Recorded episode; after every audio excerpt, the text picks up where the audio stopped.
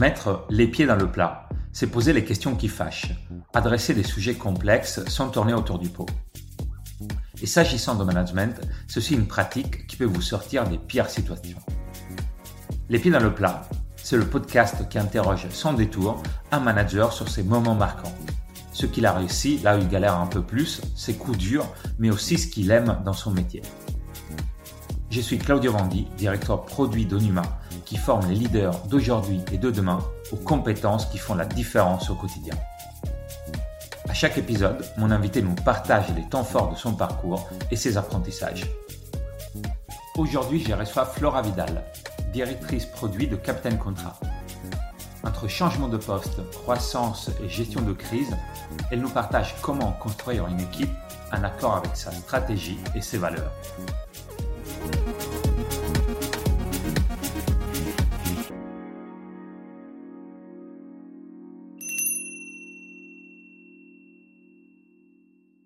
Bonjour Flora. Salut Claudio. Comment vas-tu? Très bien et toi? Très bien. Euh, pour commencer, comme d'habitude, est-ce que tu peux te présenter et nous parler de ton euh, quotidien en tant que CPO chez Captain Contrat Captain Contrat, euh, qu'est-ce qu'on fait? On accompagne les entrepreneurs, les TPE, les PME à gérer leur juridique pour qu'ils puissent se concentrer sur leur activité, donc, que ça soit de la rédaction de statuts, de contrats, euh, des, des, contentieux, des litiges, euh, on vient soutenir et les entrepreneurs peuvent nous déléguer tout ça euh, pour éviter tout problème pour leur entreprise. On essaye de, faire ce que tout le monde déteste pour que tout le monde soit plus heureux autour de nous. Et dans ça, ton rôle, au-delà de ton intitulé de poste au quotidien, c'est quoi ton job? Ça va être de construire la vision produit et de réfléchir avec les cofondateurs sur comment elle va impacter la stratégie et le PNL de l'entreprise euh, pour s'assurer que le produit bah, soit un vecteur à la fois de satisfaction client mais aussi de business. La deuxième mission, c'est m'assurer que cette mission, elle prend forme euh, et donc ça, ça se fait avec les produits, les équipes produits et tech. Et la troisième chose, c'est bien sûr de bah, manager euh, toute cette équipe. Si je comprends bien, votre gros moment de conversion, c'est la création d'entreprise, mais c'est vrai que en amont, ça fait partie des sites sur lesquels on tombe euh, souvent quand on cherche des infos sur les statuts, sur euh, que ce soit auto-entrepreneur, en SASU, etc. Quels sont un peu les, avantages, les inconvénients. Il y a beaucoup de, bah, de contenu gratuit, de, de formation gratuite pour les, pour les potentiels créateurs d'entreprise. Et ensuite, votre enjeu, c'est une fois que quelqu'un est devenu client en créant son entreprise, comment vous pouvez le fidéliser avec d'autres services, que ce soit tout type de contrat, de demande légale euh, sur la vie de la sur la vie de l'entreprise, c'est ça? C'est exactement ça, et c'est ce qui rend aussi notre produit euh, intéressant pour euh, pour mon équipe, c'est qu'on travaille bien sûr sur des gens qui ont souscrit, mais on travaille aussi un produit qui est à disposition de tous et en libre accès. si on parle maintenant de, de toi, de ton management, on a un outil qu'on aime bien chez Numa qui s'appelle le Guide to Me. c'est un peu le mode d'emploi personnel c'est ce que tu partages euh, aux personnes avec qui tu travailles pour qu'ils comprennent, elles comprennent comment tu fonctionnes, ce qui, ce qui peut t'énerver parfois, ce sur quoi tu es intransigeante, ce qu'il faut faire pour te mettre dans, dans, leur poche. Si on parle du tien, c'est quoi les, les grandes orientations? Qu'est-ce qu'on pourrait lire? Dans ton Guide to Me Moi-même, et d'ailleurs mon équipe, j'ai eu l'occasion d'en parler avec eux, euh, me décrit comme quelqu'un qui a à la fois une grande proximité et une grande exigence. Au quotidien, moi j'aime prendre du plaisir au travail, euh, j'aime que ce soit des moments conviviaux, des moments où on va rire. Euh, voilà, vous pouvez toujours me trouver au milieu de l'open space euh, en train de papoter avec quelqu'un ou rigoler avec quelqu'un. J'organise beaucoup de moments aussi informels. On va déjeuner, on peut aller boire des coups ensemble. Et à la fois, une grande exigence dans le travail. Ce qui est important aussi pour moi, c'est de créer une vraie relation de, confiance, de dialogue ouvert dans les deux sens. Donc moi, je vais être très transparente au maximum avec mon équipe. Euh, et j'attends d'eux qu'ils fassent la même chose. Mais en revanche, c'est quelque chose qui mérite, je pense, d'être partagé, et notamment, par exemple, avec les stagiaires qui nous rejoignent. Bah, tu vois, en premier abord, ils arrivent la journée, ils voient qu'on est en train de rigoler, de papoter, qu'on a une proximité. Euh, et parfois, si on leur dit pas les choses, ils peuvent croire que c'est entre guillemets euh, à la cool, que s'ils rendent leur, leur presse après la deadline, c'est pas grave. non, en fait, ça a rien à voir. Et c'est important de leur dire Euh, c'est pas parce qu'on rigole ensemble que je serai plus indulgente sur le fait que tu me rendes ton, ton travail à l'heure ou que tu me rendes un travail de qualité. Tu manages combien de personnes? Actuellement 5 et il y a eu des, des, hauts, des bas. Je pense qu'on va en parler pendant, pendant ce temps.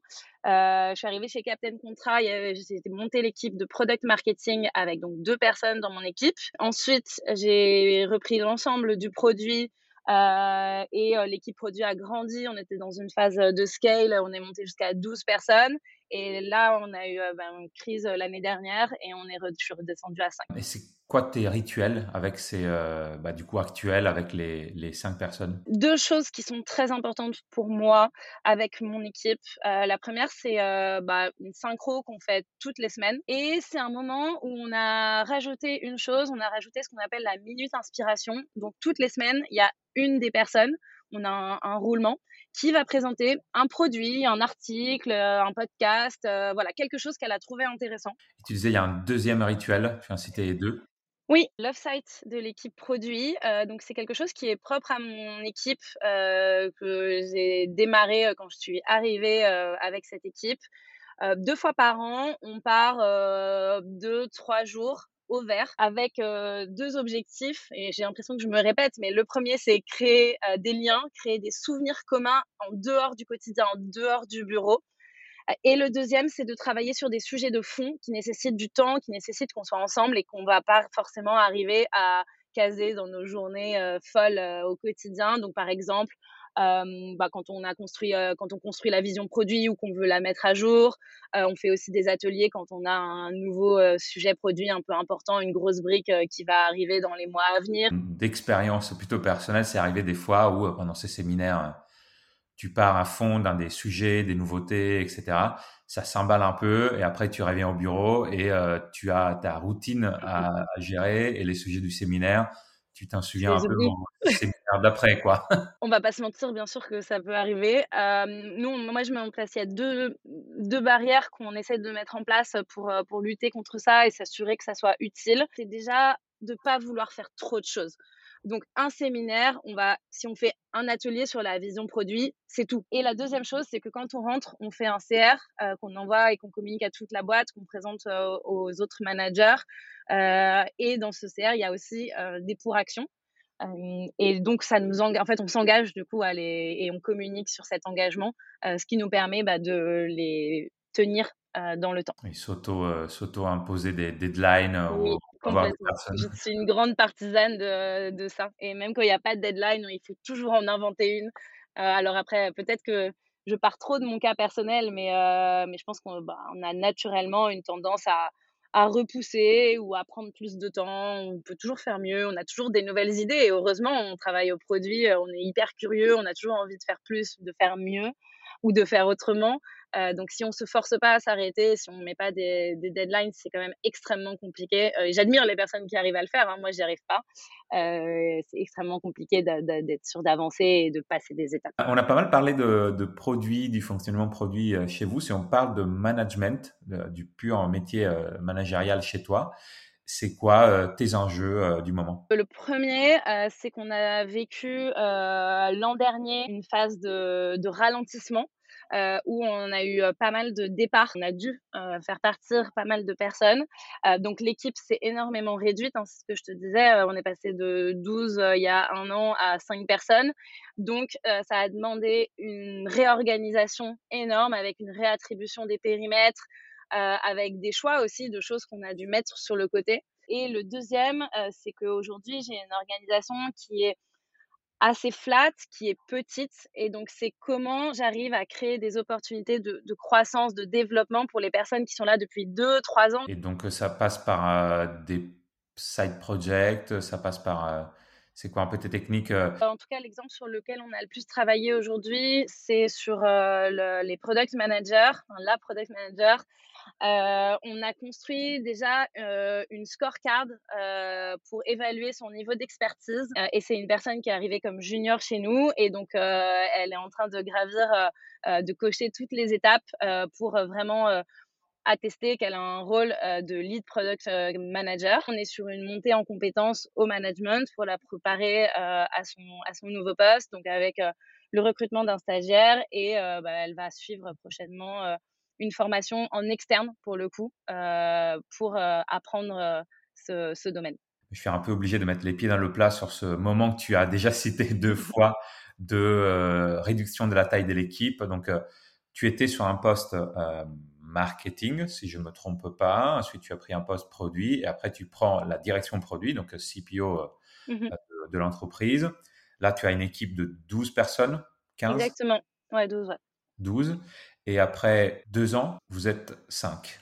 Tu nous racontes un peu même. Euh, comment ça s'est passé et comment, ouais, comment tu as réagi euh, à ça. Au bout de deux ans de travail, on avait déjà énormément progressé mais on n'était pas encore au niveau où nous on voulait que nous on voulait atteindre euh, en termes euh, en termes de rentabilité. On arrive dans cette fameuse euh, crise de début 2022 que j'évoquais au démarrage.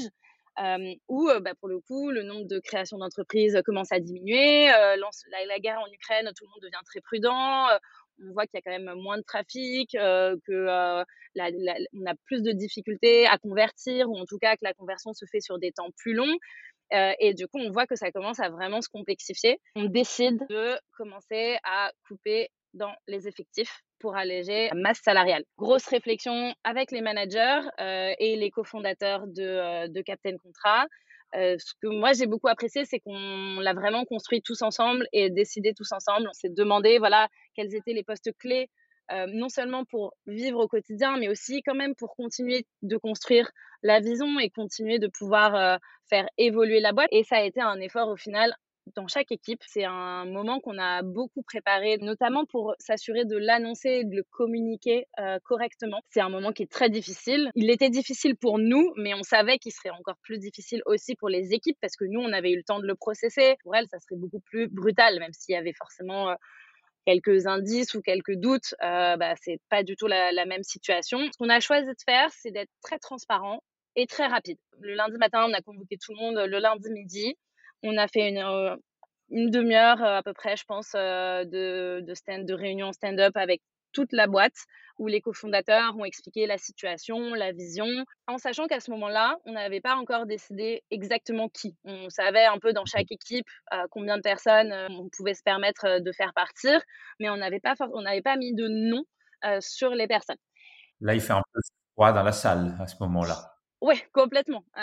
complètement. Et c'est pour ça qu'on a réagi très vite. En fait, nous, tous les managers, on avait calé juste derrière un one-one avec chaque personne de notre équipe euh, pour vraiment dans l'après-midi qui a suivi. Le soir, on avait vu tout le monde et on a pris chaque personne individuellement pour continuer d'expliquer, que les personnes puissent partager leurs doutes, leurs appréhensions, leurs questions. Et la deuxième chose, c'était justement d'engager et de discuter avec elle sur est-ce qu'elle se projetait dans la boîte, comment elle voyait l'évolution de son, poste, est-ce qu'elle avait envie de rester à long terme? Est-ce qu'elle était prête à vivre aussi une période difficile? Parce que, bah, en fait, euh, on a le droit de, de pas vouloir que les six prochains mois soient un enfer au bureau hein, en fonction de sa situation personnelle, de ses envies.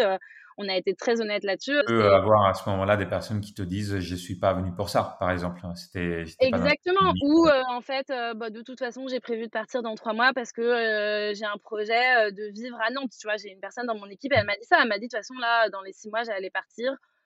Bon, bah, ok, c'est très clair. Et à côté de ça, il y a des personnes qui m'ont dit, mais non, mais moi, je vais absolument rester. Et donc, l'enjeu de ces one-one, c'était vraiment de collecter tout le contexte et toutes les envies des individus pour, in fine, à la fin de la journée, se dire, ok, bah, euh, on sait quelle personne va partir dans, dans, dans quelle équipe. Donc, ça, c'est fait sur euh, une semaine. Après, j'imagine, euh, tu as la mise en place de, de, tout ça. Ouais, la mise en place, on a aussi essayé de, de beaucoup accompagner euh, les personnes qui partaient. Euh, bah, tu vois, par exemple, moi, dans mon équipe, euh, bah, j'ai mis à disposition mon réseau.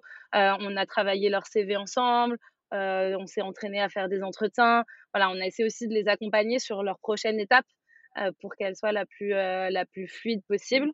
Euh, et la deuxième chose, c'est surtout aussi, on a passé beaucoup de temps à s'occuper de ceux qui restent, parce qu'on pense beaucoup à ceux qui partent, mais pour ceux qui restent, c'est extrêmement difficile aussi. Qu'est-ce qu'on a pu faire qui a bien marché? Je pense que déjà, effectivement, ce premier pas de euh, très vite savoir qui allait partir, quels étaient les postes impactés, à quelle échéance. deuxième chose, je pense que la semaine suivante, on a listé toutes les missions de toutes les personnes qui allaient partir de manière hyper exhaustive.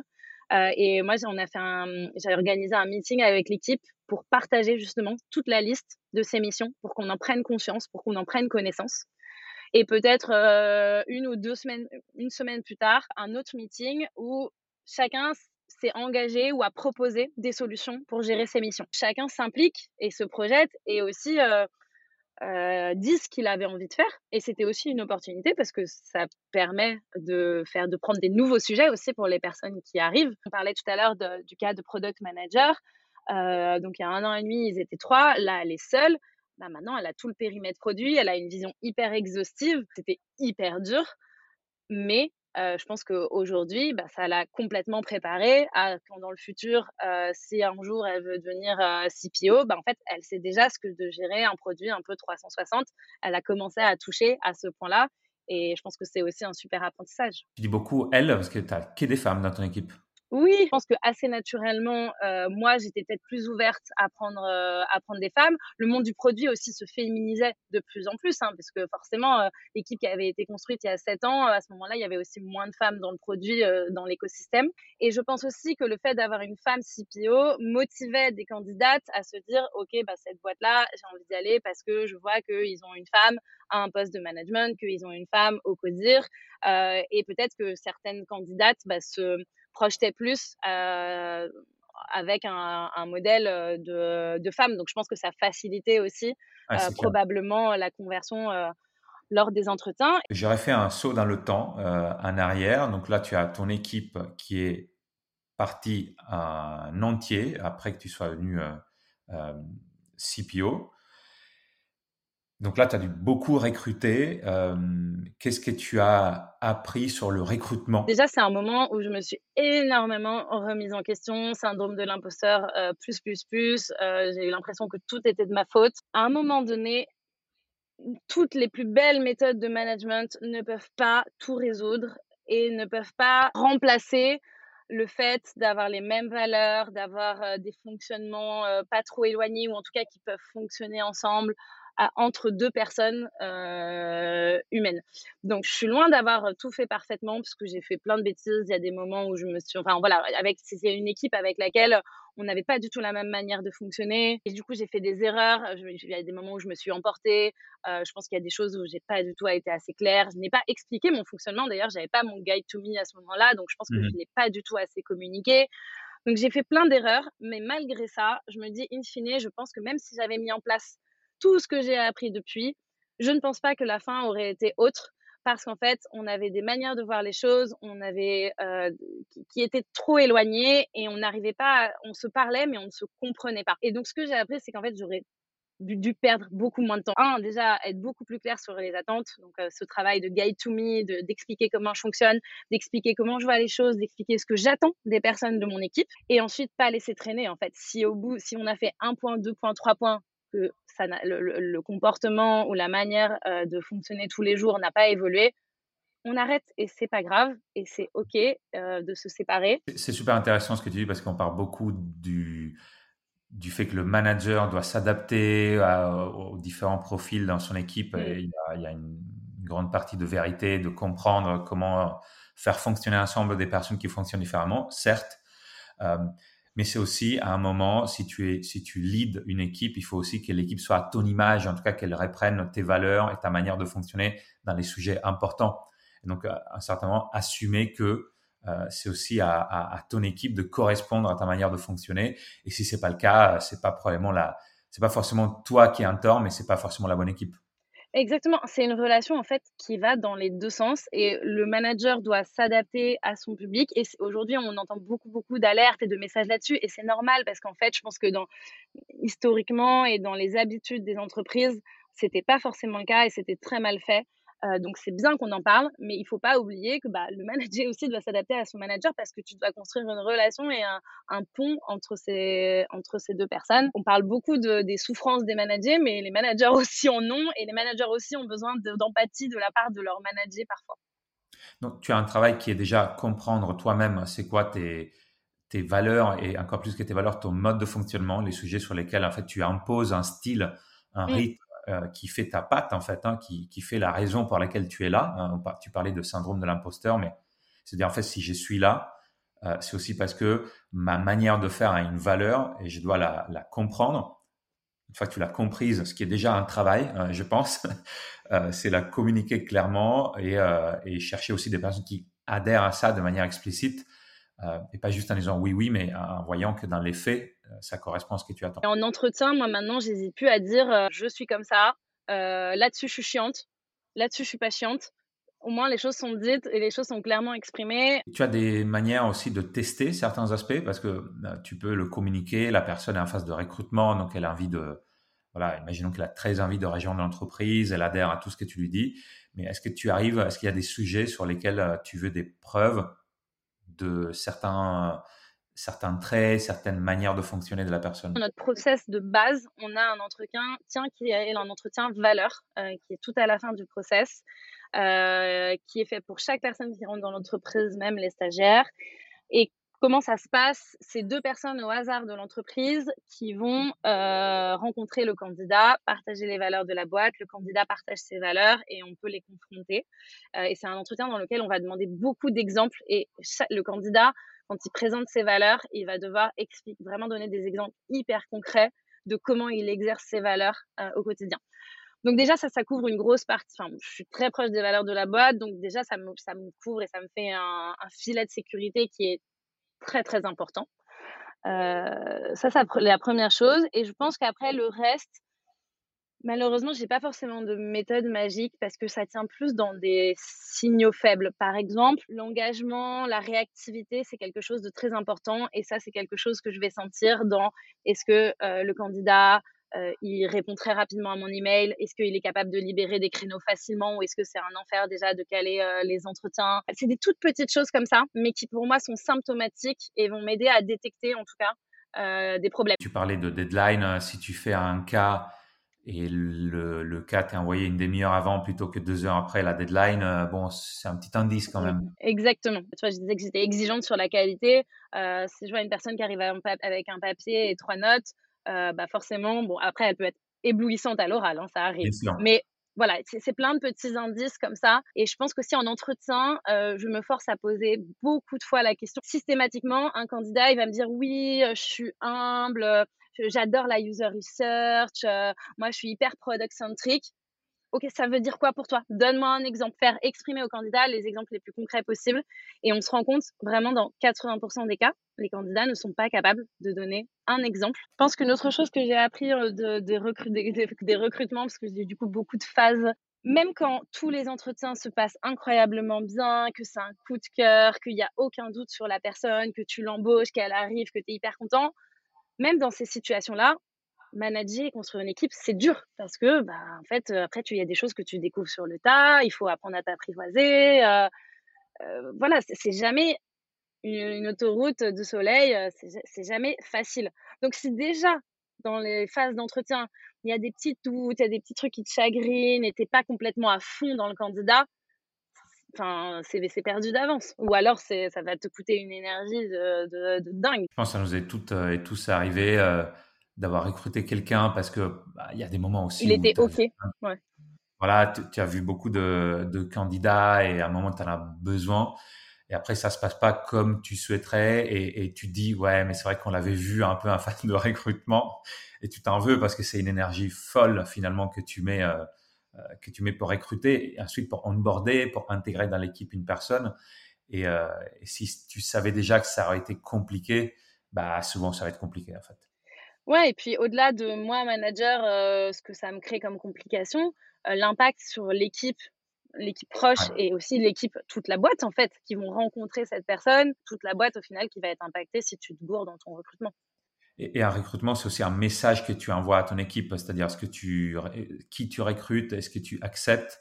Euh, si par exemple, après avoir pendant un an être, euh, été intransigeant sur les deadlines, tu recrutes quelqu'un qui est toujours un peu en retard, etc., et tu laisses passer, bah en fait, euh, c'est un message que tu envoies à ton équipe qui est hyper négatif. Merci pour tous ces partages. Ce que je trouve super intéressant, c'est qu'en fait, tu n'as pas fondé cette, cette entreprise, euh, mais par les vagues que tu as eues, ou en fait, il a, tu as dû la reprendre, en tout cas à l'échelle de ton équipe plusieurs fois, à la fois pour les premières vagues de départ en 2022 où tu as dû refondre l'équipe l'équipe produit, ensuite une crise plus récente. Et j'ai l'impression que tu as eu quand même la chance entre guillemets, de devoir t'investir énormément à tous les niveaux, euh, pas uniquement en tant que management, mais euh, de reprendre, euh, de reconstruire une équipe à ton image. J'imagine à certains moments aussi de mettre beaucoup les mains dans l'opérationnel parce que tu avais peu, enfin, tu avais moins de personnes que nécessaire. Donc ça, c'est une chance d'une certaine manière qu'on n'a pas créé une entreprise de quand même s'en approprier en récréant euh, toute son équipe et en comprenant vraiment le, métier. Bravo et euh, j'espère que cette, euh, cette équipe solide que tu as aujourd'hui pourra t'accompagner pour longtemps. Est-ce que tu as des postes ouverts en ce moment ou vous êtes, vous êtes stable dans l'équipe produit? Non, on est de nouveau, tous ces efforts que j'ai racontés ont été payants et, et, du coup, on est de nouveau dans une phase de croissance et on a réouvert des postes dans l'équipe produit. Euh, je cherche un product manager, un product marketing manager et bientôt un designer. Donc ça c'est dit. Et même dans les autres équipes de Captain Contrat. Donc, euh, donc une nouvelle phase qui s'annonce avec plein de nouvelles aventures. Merci beaucoup euh, Flora. J'ai personnellement beaucoup beaucoup appris. Je pense que à la fois ton expérience de, de reprise d'équipe, de recréer une équipe et de recrutement sont hyper hyper intéressantes. Merci pour la transparence sur tous tes partages et bon courage pour tes recrutements. Merci Claudio.